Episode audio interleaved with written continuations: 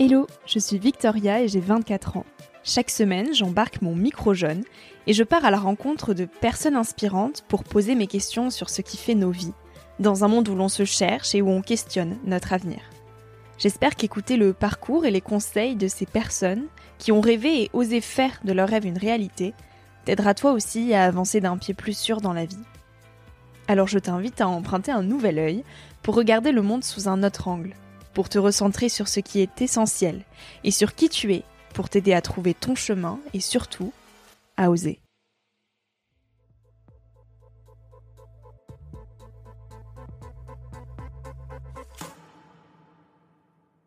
Il y a toujours quelqu'un qui vous tend la main, en réalité, mais vous ne le voyez pas forcément. Il y a toujours euh, un homme ou une femme qui vous adore, qui vous admire, qui peut changer votre vie, qui peut vous aimer vraiment, mais simplement vous n'êtes peut-être pas prêt. C'est ça le tragique de l'existence, c'est que parfois l'homme de votre vie, la femme de votre vie, elle est là, mais vous, vous n'êtes pas prêt. Et vous la voyez pas, vous le voyez pas, vous le laissez partir.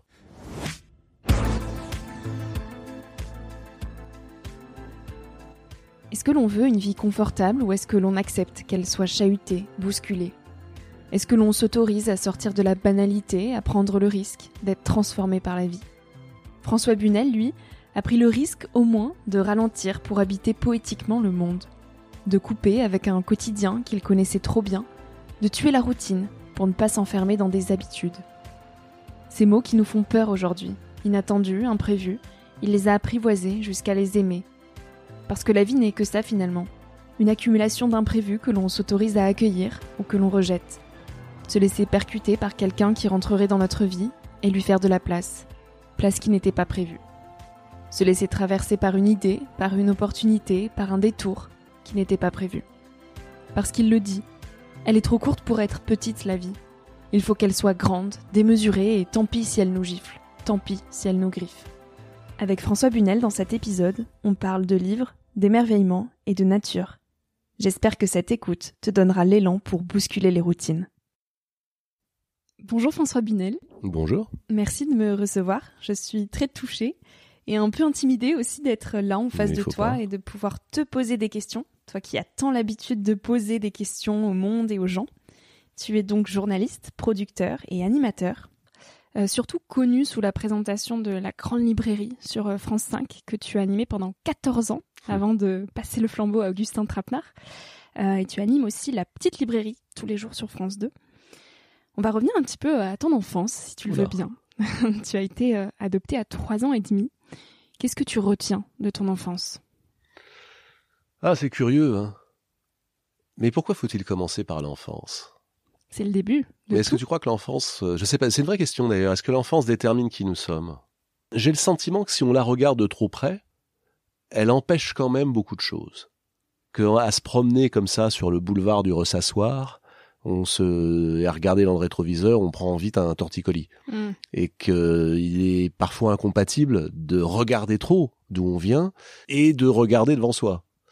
Et par euh, peut-être curiosité journalistique, euh, l'inconnu et le devant moi m'a toujours plus intéressé que bah, ce que je connais et que j'ai d'ailleurs beaucoup de mal à expliquer hein, du reste. Beaucoup de mal à comprendre. C'est pas parce qu'on sait qu'on comprend. C'est aussi le premier truc que le journaliste devrait euh, rappeler. On a beau savoir, on comprend pas. Et tu as des souvenirs du petit garçon que tu étais? Des pensées qui te traversaient quand tu étais jeune? Bah assez peu en fait.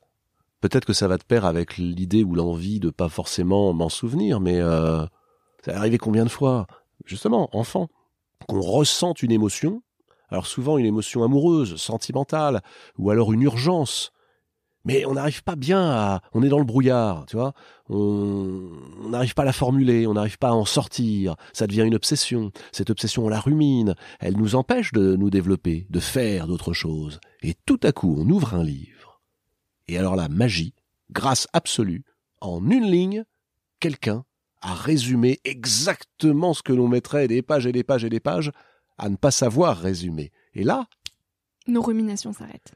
oui, non seulement elle s'arrête, mais ça devient un starting block pour avancer. On se dit, ah c'est génial, c'est exactement ce que je pensais.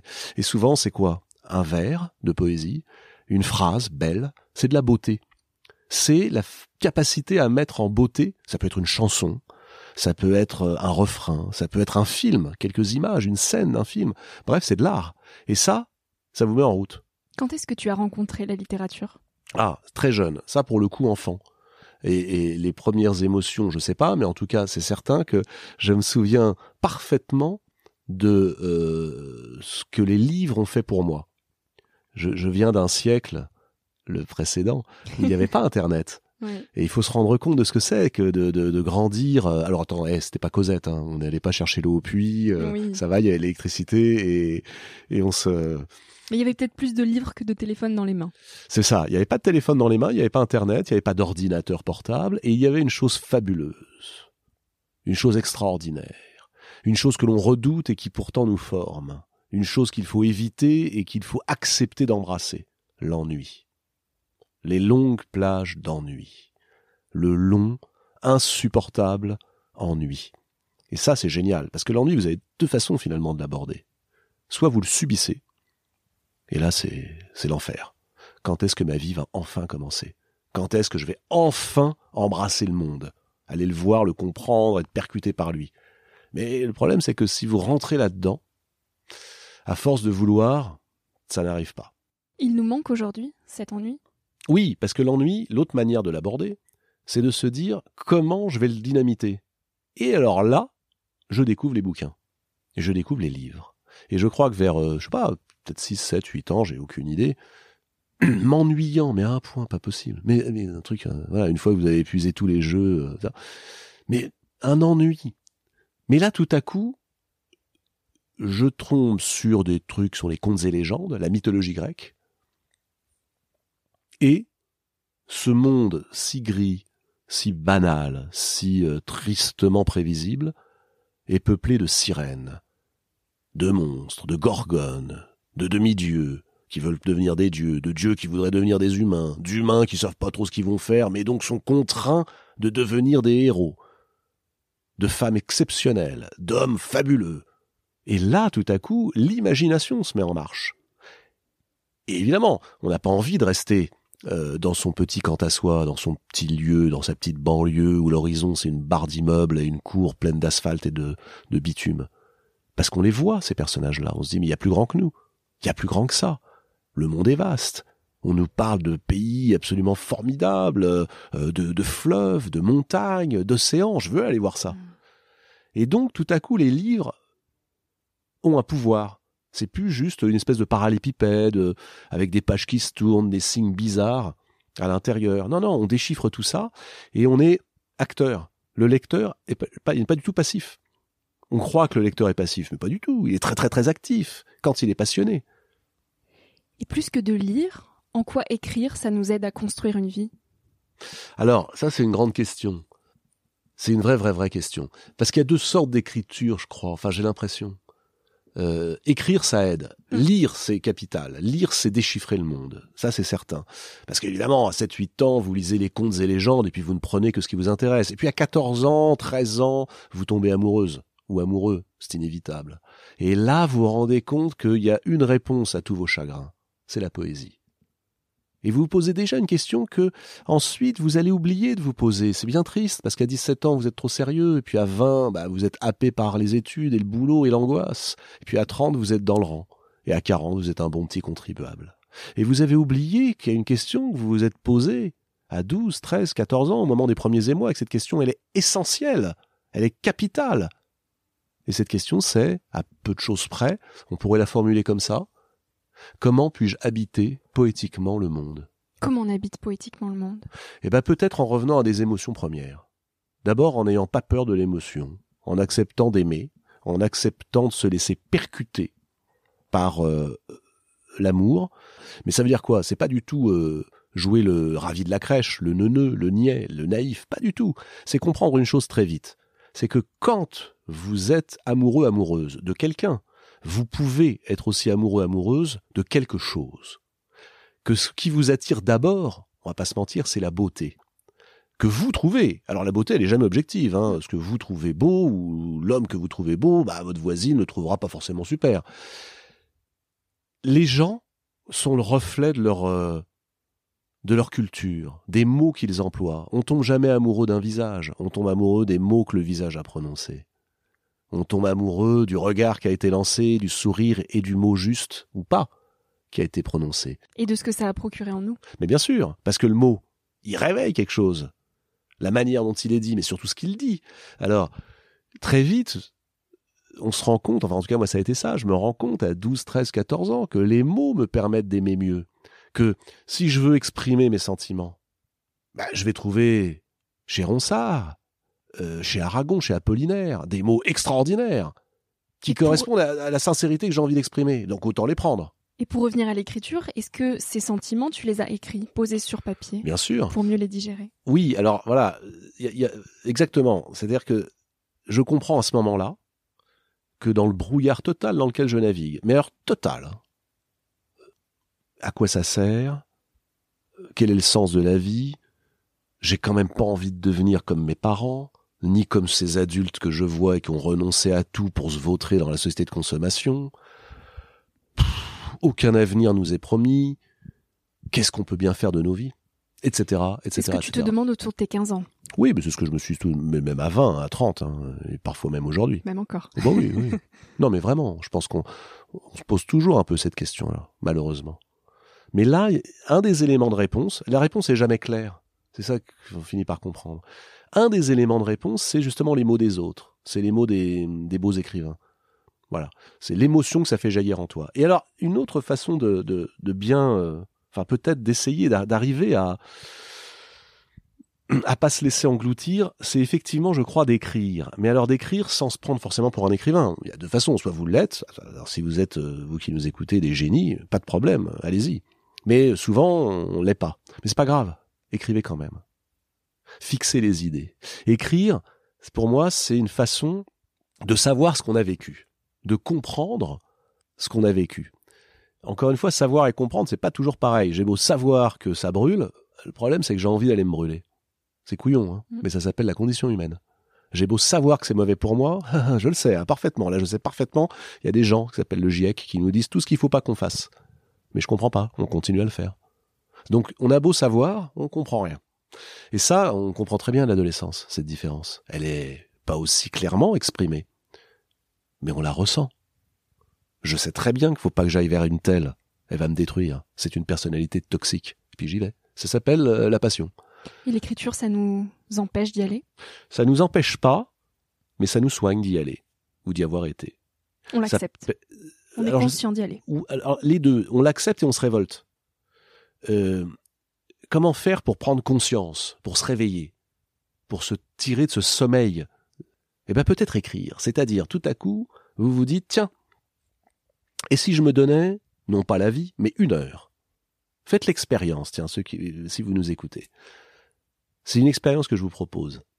Très simple, vous n'allez perdre qu'une heure de votre temps. Oh, allez, on échange une heure de réseaux sociaux contre une heure euh, d'expérience. Ça vous allez, ça vaut le coup. On essaye? On essaye, go. Très bien. On prend un exemple très très simple. Le dernier livre que vous avez lu, la dernière série que vous avez visionnée, le dernier film que vous avez vu, et peut-être même, allez, le dernier album ou la dernière chanson que vous avez écoutée, ok? Vous vous prenez une heure, pas une minute de plus, avec un papier, un crayon, ou éventuellement votre traitement de texte, et vous essayez de répondre à la question suivante. Qu'est-ce que ça m'inspire? Est-ce que c'était bon, est-ce que c'était pas bon? Pas est-ce que c'était bien, est-ce que c'est de la grande musique, un super film ou euh, un grand livre? Non, non, non, non. Ça, ça n'intéresse personne. Qu'est-ce que ça vous inspire? Est-ce que ça a touché une corde? Et si oui, laquelle? Est-ce que cette corde, vous êtes capable de la nommer? Ou est-ce que vous avez mis tellement de poussière dessus que vous voulez surtout pas la voir? Est-ce que cette corde, elle est capable de faire vibrer tout le reste de votre être? Ou est-ce que vous avez justement empêché tellement de choses que ça vibre plus? Est-ce que cette corde, elle vous dit euh, mais j'ai besoin de ça en fait. Donc encore plus de livres, encore plus de séries, encore plus de films, encore plus d'œuvres d'art. Où ça va vous mener, je sais pas, mais en tout cas ça va vous dérouter. Ça va vous sortir de la route principale sur laquelle vous vous êtes mmh. mise, où on vous a mis, ça va vous sortir de l'assignation aussi à résidence. Parce qu'on vous dit, vous êtes comme ça, ma petite. Et c'est comme et, et vous changerez pas. Bah si, en fait. Et ces cordes, précisément, elles sont pas toujours faciles à identifier parce que, comme tu le disais, il y a de la poussière dessus. Quelle est mmh. cette poussière qui s'accumule avec le temps? Il y a celle qui est là pour de bonnes raisons, parce que la vie se charge de la, de la faire tomber. C'est normal, hein, la poussière tombe. Voilà. Euh, il faut pas se révolter contre ça. Ça sert à rien de se révolter contre la pluie qui tombe. Euh, une phrase géniale, moi, que j'ai découverte euh, avec la philo. La, lecture des philosophes, mais pas des philosophes conceptuels, hein, je pense à des philosophes qui sont des, poètes. Par exemple, Sénèque, mm. qui disait, mais en fait, euh, c'est pas la pluie le problème, c'est c'est vous. Apprenez à danser sous la pluie. C'est vous qui décidez que c'est froid, mouillé, compliqué. Les choses ne sont pas euh, difficiles en soi. C'est nous qui les rendons compliquées. Exactement. C'est notre regard c'est ce que nous portons comme regard dessus. Et donc cette corde pleine de poussière, c'est là qu'il faut dépoussiérer, c'est là qu'il faut euh, apprendre à regarder. Apprendre à regarder est une chose qu'on ne nous apprend pas à l'école. On nous dit même l'inverse, on nous dit attends, dis donc cocotte, la curiosité est un vilain défaut, arrête avec tes questions. Moi, j'ai entendu ça toute mon enfance. Toute mon enfance. Primaire, secondaire, collège, lycée, tout le temps. Et même à la fac. Punel, arrêtez avec vos questions. Bah non, en fait, je vais pas arrêter. Puis vous savez quoi? Non seulement je vais pas arrêter, je vais en faire mon métier. Questionneur professionnel. on m'a souvent dit, il faut que tu acceptes que tu n'auras pas de réponse à toutes tes questions. Tellement je posais de questions tout le temps. Oui, mais ça ne vous empêche pas de continuer à les poser. Vous savez, il y a une phrase qui m'a beaucoup marqué aussi, qui est la phrase d'un grand poète, Roger Caillois, qui disait Tout ce que tu feras est dérisoire. Tu vas mourir, la mm. planète aussi. Ça ne sert à rien. Mais il est essentiel que tu le fasses. On changera peut-être pas le monde, mais il est essentiel que nous on le fasse, parce que sinon, il y a un truc qu'on pourra plus faire, c'est se regarder dans une glace et se dire c'est moi. Comment on restaure cette curiosité dans nos sociétés? C'est compliqué et simple à la fois. D'abord, on accepte de sortir du jugement de valeur, du jugement binaire. Encore une fois, on accepte de ne pas être critique et d'être journaliste, par exemple. Mais on se dit que quand on a une question, on écoute l'autre. On écoute. Et on restaure une valeur, une valeur forte, fondamentale, que justement, me semble-t-il, aujourd'hui, pas mal de réseaux sociaux, je vais pas taper dessus à boulet rouge, hein, il y a des choses mm. formidables dans les réseaux, mais euh, qu'une espèce de dévoiement de l'idéal démocratique a, perverti l'émerveillement. Aujourd'hui, tout le monde a un avis sur tout. Comme disait Coluche, euh, on a surtout un avis. Hein. Mal informé, euh, mal réfléchi, vite envoyé, on est dans la spontanéité et la spontanéité c'est l'ennemi. Ben oui, mais il faut comprendre, accepter ça. Acceptons ça. La vitesse, la spontanéité, c'est l'ennemi du bien vivre. Voilà, je peux aller très très vite d'un point à l'autre en avion. Ouais, ok. On en cause deux minutes là? Parce que si tu prends d'un autre côté le bus, si tu vas à pied, à cheval, euh, en train, ah, tu vas mettre un temps fou, hein. Mais qu'est-ce que tu vas vivre comme expérience? Alors là, c'est autre chose. Tu seras plus la même jeune fille, le même jeune homme après. Et moi, c'est ça qui m'intéresse. Est-ce que tu es capable de te laisser transformer? La réponse à ta question, c'est se reposer une autre question. Est-ce que je, j'accepte, est-ce que je prends le risque d'être transformé par la vie? Et c'est ça l'une des grandes questions. Est-ce que je veux que ma vie soit confortable ou est-ce que j'accepte qu'elle soit chahutée? Si j'accepte qu'elle soit un petit peu chahutée, je, je me prépare à de très grandes choses. Et on sort de la routine. Et oui, on sort de la banalité. On sort aussi un peu de l'angoisse. Parce que euh, finalement, le meilleur moyen de l'angoisse, c'est de l'affronter c'est d'aller se dire que le pire des risques, c'est de n'en prendre aucun. Donc prenons au moins le risque de ralentir, de ralentir notre vie, de nous laisser percuter par quelqu'un qui rentrerait dans notre vie qu'on n'avait pas prévu, par une idée qu'on n'avait pas prévue. En fait, sortir euh, de, ces autoroutes de la pensée, avec des belles glissières de sécurité que vous allez vous prendre à un moment ou à un autre, tellement vous serez épuisé. Donc c'est ça, c'est accepter de accepter la part d'inattendu, accepter l'imprévu. Ce sont des mots inattendus, imprévus, qui font peur aujourd'hui. Et puis on fait tout pour que ça fasse peur aux jeunes. On vous dit attention, on vous prépare hein, dès l'enfance à être un bon contribuable, à payer euh, ce que vous devez payer. À Mais, cocher les cases. Oui, à d'avoir des étiquettes. Et vous, là-dedans Vous êtes quoi? Un numéro? Non. Non. Donc on revient à cette idée que un des meilleurs moyens c'est de restaurer le sens de l'émerveillement. Euh, Mais on vit dans une société qui est malheureusement fondée là-dessus. Il faudrait être un peu subversif. Vous voyez, par exemple, sur quoi est-ce qu'on vit? On vit quand même sur un truc qui est génial. Il y a des gens qui ont décidé que au commencement était le verbe. C'est-à-dire une parole qui vient d'en haut, Dieu le Père ou je ne sais quoi. Alors aujourd'hui, on est dans une tête plutôt laïque et c'est plus Dieu, mais il y a quand même un verbe. Voilà, au commencement, c'est comme ça. Et eh ben moi, je raye le mot, le verbe, et je vous mets au commencement, les enfants, les amis, était l'étonnement. Il y a un type un jour dans une grotte, il y a soixante mille ans, qui s'est étonné que deux silex frottés l'un contre l'autre créent des flammes. Qui s'est étonné que les flammes éclairent du noir qui s'est étonné que, si je suis capable de faire ça, je peux cuisiner, qui s'est étonné qu'au lieu de manger n'importe comment, je puisse raffiner, qui s'est étonné qu'ensuite, à partir de mon silex, si je le trempe dans du rouge, je puisse dessiner, qui s'est étonné que de mon dessin, je puisse faire quelque chose de joli, et de joli quelque chose de beau, et de beau quelque chose d'universel, etc., etc., etc. Et donc, qu'est-ce qu'on invente d'abord, avant la politique et la société? L'art. L'art le moyen de s'émerveiller, qui s'est étonné que quand on regarde, qui s'étonne aujourd'hui de la voûte céleste, du ciel, de la voie lactée ah, Vous allez me dire plus personne, vous aurez raison, parce que de toute façon, si on habite en ville, on ne la voit pas. Il y a des réverbères partout, une pollution pas possible, et on voit même plus la beauté autour de nous.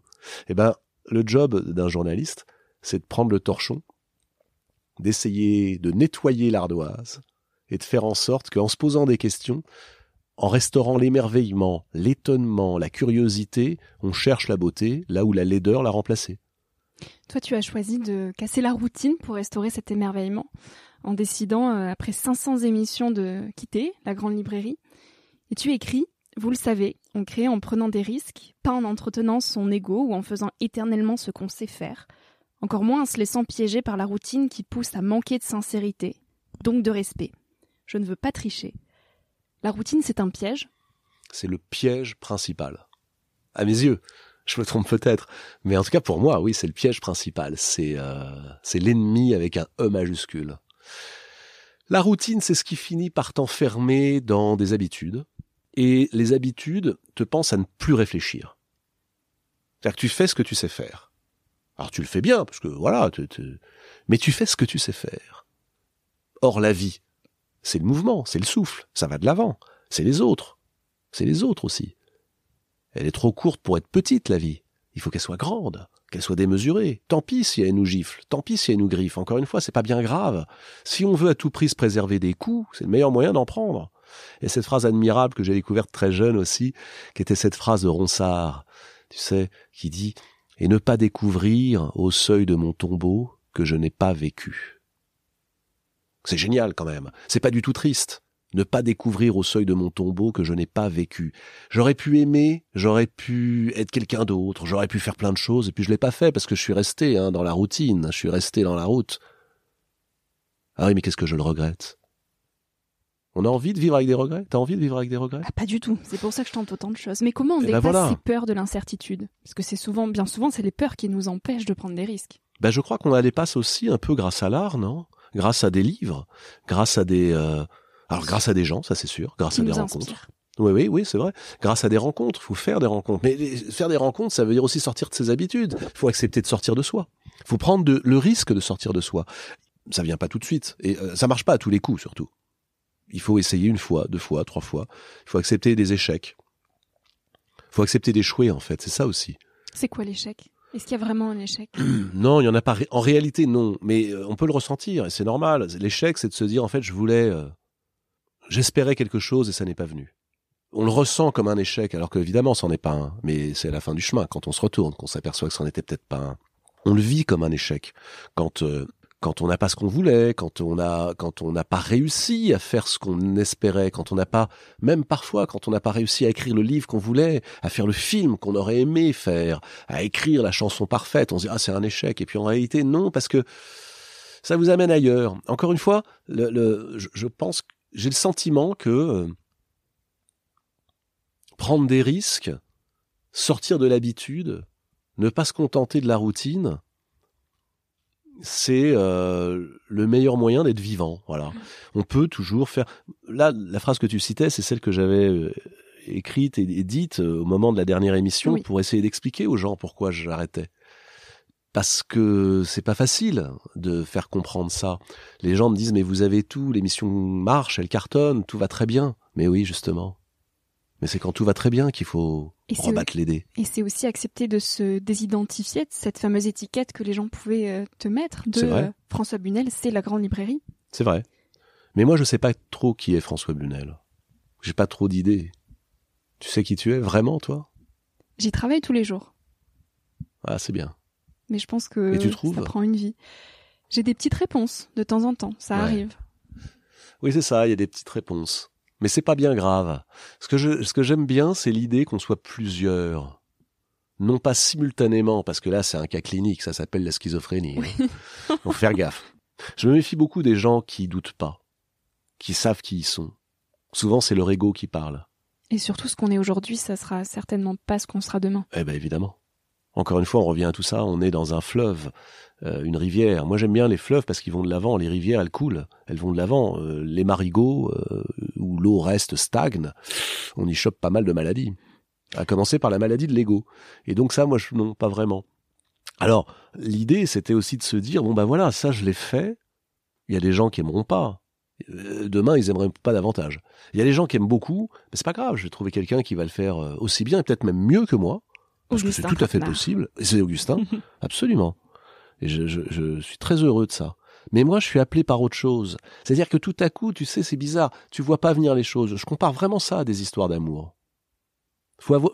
La vie, c'est c'est tout le temps la même chose en réalité. C'est-à-dire que t'es très bien, t'es bien, tout se passe bien. Voilà. Qu'est-ce que tu veux que je te dise? Tout va très bien. Tout roule. L'émission cartonne. Elle est passionnante à faire. Tu as la chance de faire de ta passion ton métier. Tu te rends compte? Moi, si on m'avait dit à 15 ans, oui, ton métier, ce sera de bouquiner toute la journée et puis de poser des questions euh, parfois impertinentes à des gens beaucoup plus intelligents que toi, je me serais dit, ça n'existe pas, ça. Ça existe. Ah bon, bah d'accord. Bon, alors j'ai fait ça pendant 14 ans. J'ai adoré le faire. Puis à côté, voilà, à un moment, je me dis, bon, comme je suis passionné par l'image, je peux poser cette autre question qui est comment est-ce qu'on peut éveiller les consciences à quelque chose qui me tient très à cœur? Parce que l'émission en 14 ans elle a ses, elle a aussi ses comment dire ses petites obsessions. Et une de mes obsessions je l'ai dit tout à l'heure c'est ça cette question comment on habite poétiquement le monde? Peut-être qu'il faut accepter de le regarder. Donc j'ai toujours aimé inviter ces gens qui racontent le monde Qui Euh, transmettent. qui transmettent mais qui le racontent. Ça va de l'astrophysicien au poète, en passant par le grand voyageur. Pour moi, si on met ensemble Cyril Dion, Sylvain Tesson et Hubert Reeves, on aboutit, et Christian Bobin, on aboutit à une formidable solution à cette question, comment habiter poétiquement le monde et que faire pour que demain notre maison, c'est-à-dire la planète, le monde, aille mieux? Et euh, si tu rajoutes Jim Harrison, qui est un des grands écrivains qui parle de ça, bah euh, voilà, t'as quelques éléments de réponse. Et donc, à un moment, je me dis, tiens, bah, on va faire un film. Et j'ai pas envie d'un énième portrait de journaliste, qu'on en- j'en ai déjà fait, euh, j'ai eu la chance de pouvoir en écrire, en tourner. Et, et j'ai envie de faire un film qui parlerait du monde, de notre rapport à l'environnement, à la planète, à l'écologie, mais sans le mot écologie. Il y en a un qui habitait euh, poétiquement le monde, c'est donc Jim Harrison. Et tu, tu viens de réaliser un film euh, en hommage à lui, euh, qui s'appelle Seule la Terre est éternelle. Comment on raconte l'histoire de la nature? Parce que finalement, raconter l'histoire de Jim Harrison, c'était aussi raconter l'histoire de la nature. Oui, t'as raison, c'est exactement ça. Bah, c'est une grande question, ça. Comment tu racontes l'histoire de la nature? Mais c'est passionnant. Soit on le raconte de manière euh, didactique, c'est très bien, mais c'est hyper angoissant. C'est-à-dire on prend des experts et là on aligne les chiffres. Et les chiffres donnent le vertige parce qu'ils nous donnent tort. Et ils disent ce qui est. Et moi, ce qui m'intéresse, c'est ce qu'on pourrait faire. Alors bien sûr, il faut savoir ce qui est. Ok. J'ai toujours pensé que, j'ai toujours trouvé que si on voulait euh, trouver des solutions, il fallait accepter d'être inspiré et que les poètes, les romanciers, les écrivains, les cinéastes pouvaient nous fournir des clés d'inspiration, des mots. Donc c'était c'était ça l'idée. Je vais pas faire un portrait de cet écrivain que j'admire comme écrivain, mais comme homme qui lui a décidé de revenir aux grands espaces, de quitter les villes, d'aller se paumer au fin fond du Montana, d'aller pêcher sur la Yellowstone, de vivre le plus poétiquement possible et euh, d'aller chercher dans la sagesse indienne, celle des Sioux Lakota, puisqu'il vit sur ce territoire qui est un territoire sublime, les grands espaces, mais qui sont aussi peuplés de fantômes, ceux que les Blancs ont génocidés, puisqu'il faut employer le mot. Euh, à savoir, euh, nous sommes non pas les maîtres et les possesseurs de la terre et de la nature, mais les locataires. Et au lieu de vouloir à tout prix la dominer, on serait avisé de vouloir la protéger. Nous sommes les gardiens de la terre, disaient les Sioux, pas les propriétaires. Et ça nous oblige, moralement, à ne pas la considérer comme étant là pour notre unique bénéfice. Et j'ai trouvé cette parole absolument euh, forte, d'autant plus que Jim Harrison propose des choses concrètes qu'on montre dans le film. Voilà, il y a des, petites choses qu'on peut faire chacun et qui permettent de vivre mieux. Mais je reviens à ce qu'on disait tout à l'heure. Euh, pourquoi est-ce qu'on arrête tout à coup et qu'on quitte ça Parce que justement, quand on passe quelques semaines avec Jim Harrison et à faire un film comme celui-ci, eh ben on est profondément dérouté. On se dit ça peut plus être comme avant. L'émission, la grande librairie, elle est fascinante, elle est passionnante. Je lis 4 euh, à 6 livres par semaine. Je passe, euh, je sais pas, 5 à 8 heures par jour à lire. 5 jours sur 7, toute l'année. Voilà. Vacances comprises. C'est passionnant. Et puis un jour, parce que tu as fait un film qui vient des tripes, qui est pas du tout formaté, dont la télé ne voulait pas, qu'on a sorti au cinéma, et que les gens ont été voir, puisqu'il y a 100 000 entrées, là où nous en pronostiquait 5 000, un jour, des producteurs te disent Mais nous, on pense que derrière votre film, il y a du cinéma. On adore la manière dont vous filmez. Vous n'avez pas envie d'en faire d'autres? Et vous n'avez pas envie de faire une fiction qui raconterait euh, l'environnement, l'écologie J'y avais jamais pensé. Vraiment. Jamais. Ça m'avait jamais donné envie, ni traversé l'esprit. Mais à partir du moment où quelqu'un d'autre vient vous voir en vous disant Vous n'avez pas envie de faire ça? Parce que moi, j'y crois. Et si vous avez envie de le faire, je vous produis. Mais on fait un grand truc eh ben vous avez deux options. Soit vous vous dites je reste tranquillement dans ma routine.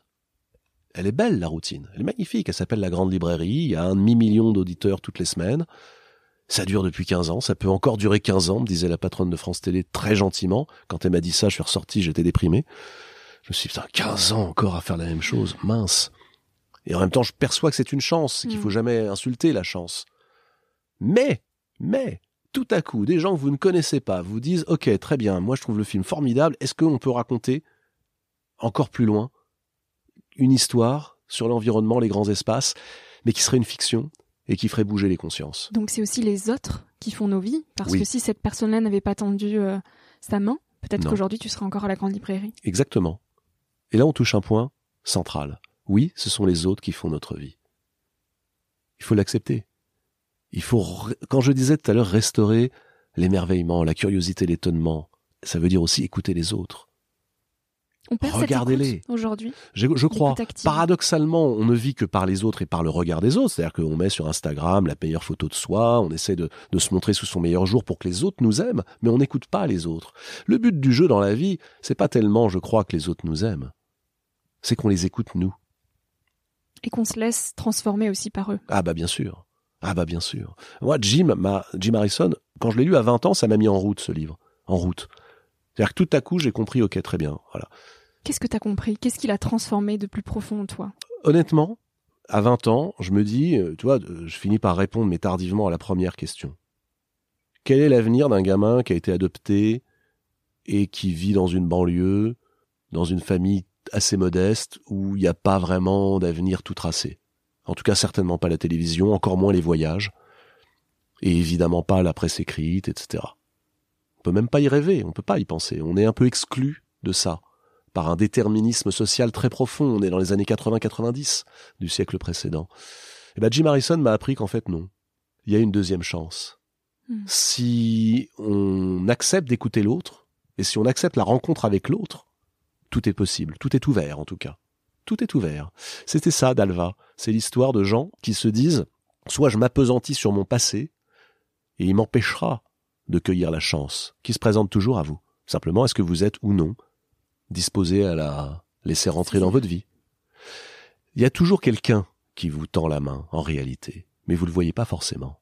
Il y a toujours euh, un homme ou une femme qui vous adore, qui vous admire, qui peut changer votre vie, qui peut vous aimer vraiment, mais simplement vous n'êtes peut-être pas prêt c'est ça le tragique de l'existence, c'est que parfois, l'homme de votre vie, la femme de votre vie, elle est là, mais vous, vous n'êtes pas prêt. Et vous la voyez pas, vous le voyez pas, vous le laissez partir. Qu'est-ce qui nous aveugle? Souvent nous. Notre propension, souvent, à regarder derrière nous et à tomber dans l'auto-apitoiement. Et c'est ça que me montre Dalva, à 20 ans. C'est-à-dire deux personnages, l'un qui a bonne raison de s'auto-apitoyer, qui a une enfance terrible, euh, difficile, compliquée, et puis tout à coup, on lui tend la main et il voit rien. Il, est en colère contre le monde. Il a peur. Et la colère et la peur, il ne sait pas la, dépasser parce qu'il regarde tellement, tellement son passé et son nombril. toute la couche de poussière dont on parlait tout à l'heure qui s'est accumulée sur les cordes fait qu'elles ne vibrent plus, ces cordes. Donc il s'est pas aimé. C'est un cœur sec.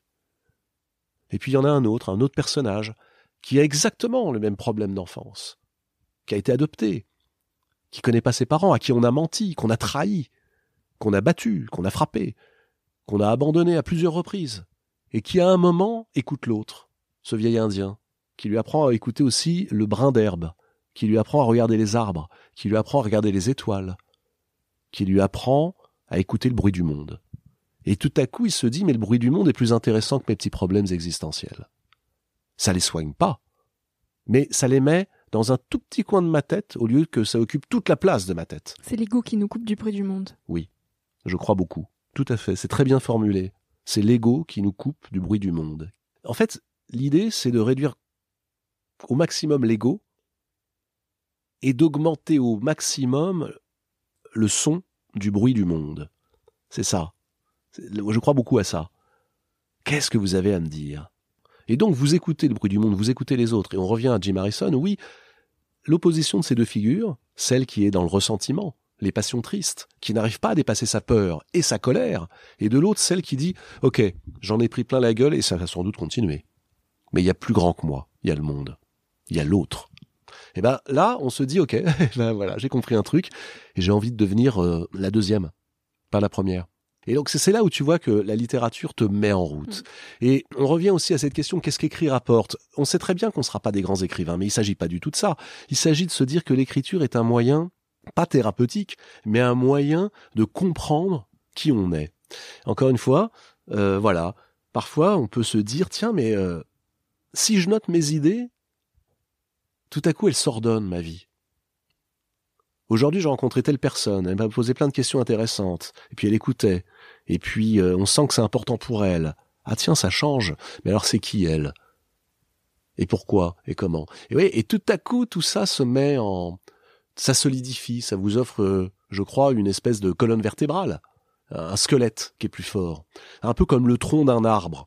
Euh, sur les arbres, c'est très facile de regarder le houppier, de regarder les feuilles, c'est ce qu'on voit en premier. Oui. On regarde le feuillage et on se dit ah il est beau, ou il est bordélique, il est tout maigre, ou il est tout fort. Euh. Mais l'harmonie, c'est le tronc et les feuilles. Et le tronc, ce qui est génial, c'est que c'est lui qui nous donne l'âge. Il y a une écorce. L'écorce, elle est plus ou moins grosse, elle est plus ou moins attaquée. L'écorce, c'est l'apparence.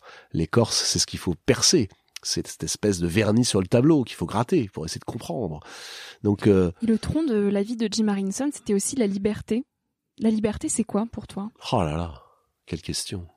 Bah la liberté, c'est c'est de pas tricher. C'est la liberté, c'est ça, c'est de se dire, euh, je suis vraiment libre quand je quand je fais autre chose que ce qu'on me demande de faire. Par exemple, si j'accepte de continuer encore à faire cette émission alors qu'on me propose de faire un film, ce qui est totalement incompatible. Faire un film, c'est c'est passer tous ces jours, tous ces nuits pendant deux ans à ne penser qu'à son film. Tu vois, à l'écrire, à, à accoucher d'un scénario, à tourner le film, à le monter. voilà, c'est magique, c'est extraordinaire. Et puis faire la grande librairie, c'est passer toutes ces journées et partie de ces nuits à penser à l'autre. Pas seulement l'écrivain que je vais recevoir, mais le public. Hmm. Qu'est-ce que je peux vous apprendre? Comment je peux vous inspirer dans cette émission? Donc c'est incompatible de faire les deux, parce que la journée n'a hélas que 24 heures. Donc faut choisir. Et qu'il faut la liberté. et qu'en plus il faut ralentir. La liberté, tu vois, c'est ça, c'est de se dire ce qui est une angoisse, comment choisir entre deux choses, je le transforme en liberté. Donc je fais un choix. Et on revient à ce qu'on disait tout à l'heure. Je prends un risque. Oui, je prends un risque. Je quitte une émission où, euh, honnêtement, euh, j'ai la chance euh, d'avoir des gens qui, me suivent, qui aiment bien ce que je fais. Et puis aussi, on, peut, on peut dire les choses. J'ai un salaire, voilà, je suis, on n'est pas très bien payé, mais on est payé. Ça suffit.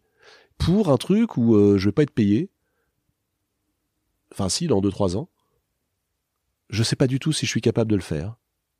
Je n'ai aucune certitude, je n'ai que des doutes. Est-ce que je suis capable de faire un film? Je ne sais pas. Mais des gens pensent que oui. Quel homme serais-je, quelle femme serais-tu? Si face à des gens qui croient en toi et te disent Allez, on essaye. Et nous, on prend le risque. Tu disais Non, non, je préfère mon petit confort. bah peut-être que tu serais quelqu'un de bien, mais moins libre. Et je crois que la liberté, c'est ça, c'est de se dire, euh, je vais voir. Depuis tout petit, je fais du bateau. Parce que j'ai toujours voulu savoir ce qu'il y avait de l'autre côté. Je regardais la mer, tu vois, et je me disais, c'est beau, bien sûr c'est beau. Et donc d'abord, je me gavais de beauté. Mm. Et puis tout à coup, au bout d'une heure, je voyais l'horizon. Je me disais, c'est génial, une ligne d'horizon, mais elle recule tout le temps. Ce qu'il y a à l'horizon. Puis après, ce qu'il y a derrière l'horizon. Sauf qu'évidemment, il se recule tout le temps. Et c'est ça la magie de la vie et sa beauté. C'est qu'on ne l'épuisera jamais. Vous pouvez poser plein de questions, vous n'aurez jamais les réponses, mais en formulant 100 fois la question, vous approcherez, vous, tout à l'heure tu m'as dit j'ai des petites réponses. Eh ben elles sont belles les petites réponses, elles valent mieux que les grandes réponses. On les additionne, c'est des sables, et on met tout le sable ensemble et on fait des grands châteaux. La première vague les emportera, mais on s'en fout. C'est pas grave, on les aura construits nous-mêmes, et c'est beau. Et au final, qu'est-ce qui rend une vie riche? Quand on se retourne à 90 ans? Bah, je les ai pas encore, je te dirais dans, dans, 40 ans, 45 ans. Je sais pas. J'en sais rien. Certainement pas l'argent. Moi, j'ai un peu tendance à penser que ce sont les rencontres. Les rencontres amoureuses, les rencontres amicales, les rencontres euh, de mentors, les rencontres avec des gens euh, qui vous élèvent, même brèves, hein, même brèves, les rencontres avec des anonymes mais qui vous inspirent, pendant longtemps, j'ai beaucoup voyagé avant de, poser mes valises à la grande librairie et j'ai après essayé de, mettre un peu de reportage dans l'émission en faisant des report, des carnets de route, en allant voir les écrivains chez eux, etc. Mais euh, pendant les 4-5 ans où je faisais du grand reportage, quand j'avais 23, 24, 25 ans en Afrique, je ne voyais pas les écrivains, je voyais les anonymes, ceux qu'on appelle les vrais gens. Et euh, ils m'ont tout autant inspiré que John Le Carré, Philippe Roth ou Jim Harrison. Bien sûr. Et euh, donc je, je, pense que c'est ça la richesse d'une vie, c'est euh, c'est l'autre, c'est les autres, c'est les rencontres. Et encore une fois, la rencontre pas pour collectionner. Il y a ceux qui, qui voient, qui font pour cocher une case et dire ça je l'ai fait, je passe à autre chose. Ou, tu sais le, le, le, chasseur de papillons. Hop, je l'épingle. Non non, on s'en fout, prends même pas en photo. Écris le soir ce que tu as vécu. Essaye de garder le suc de la moelle de la vie que tu as passée avec l'autre et de voir en quoi l'autre t'a appris quelque chose. Moi, par exemple, il y a une chose que je trouve fabuleuse, c'est que la vie nous sort des étiquettes que un vernis de culture nous force à accepter. C'est qu'en fait, si on se dit euh, je suis noir et assigné à résidence, c'est-à-dire que jamais rien ne changera, bah rien ne change. Si on se dit je suis noir, assigné à résidence dans un pays raciste, mais je vais écrire, bah, il y a peut-être une chance pour que 1 plus 1 plus 1 plus 1 plus 1, ça fasse bouger les choses. Et on revient à la phrase de Roger Caillois, c'est dérisoire ce que tu feras. C'est vrai, mais il est essentiel que tu le fasses. C'est la phrase de Cyrano de Bergerac. On manque de panache en fait. Rappelle-toi, Cyrano, c'est le, plus grand texte de tous les temps, Cyrano. Il y a tout, toutes les émotions sont convoquées. Et la fin de Cyrano, c'est admirable quand il est euh, mourant et qu'on lui dit mais ça sert à rien, calme-toi, reste calme. Et qu'il a cette phrase, il dit ah, je vous vois, je vous reconnais là tous mes vieux ennemis, la bêtise, les préjugés, la sottise. Quoi? C'est inutile, vous allez me mettre bas? Qu'importe, je me bats, je me bats, je me bats. C'est inutile, dites-vous. Mais on ne se bat pas dans l'espoir du succès, c'est encore plus beau lorsque c'est inutile. Voilà, tout est dit, tout est là. Bien sûr, ça changera pas le monde. Dans les grandes masses. Bien sûr, vous allez à un moment tomber.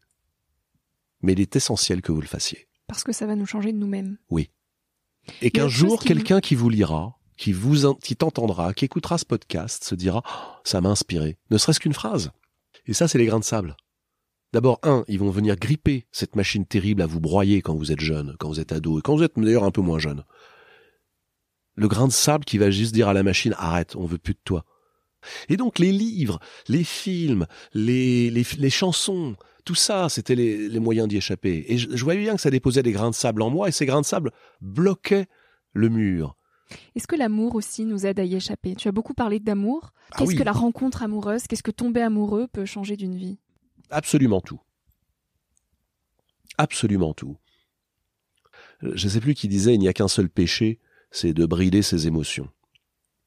Ce devait pas être un curé, hein. Ça doit être Henri Miller ou alors euh, un Bukowski quelconque. Mais c'est vrai. On, nous apprend aussi ça. Euh, oui, mais bon, soyez critiques, soyez sceptiques.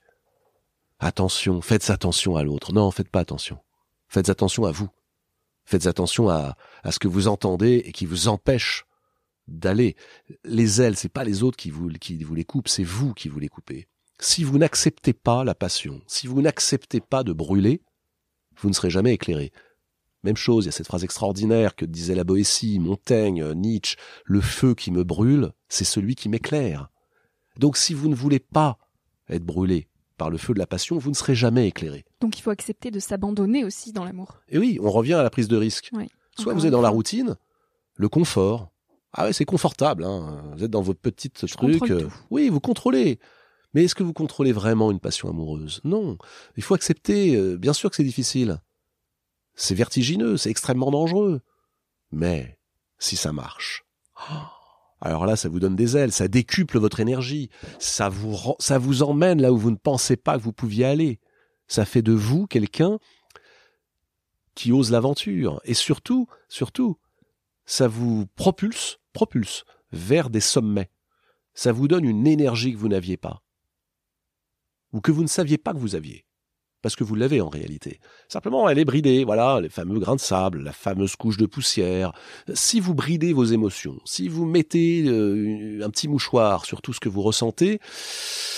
On vit à demi-mesure. Oui, et la demi-mesure, bon, j'ai bien compris que tout nous incitait dans cette société à nous y abandonner. Oui, c'est vrai, mais c'est pas vivre.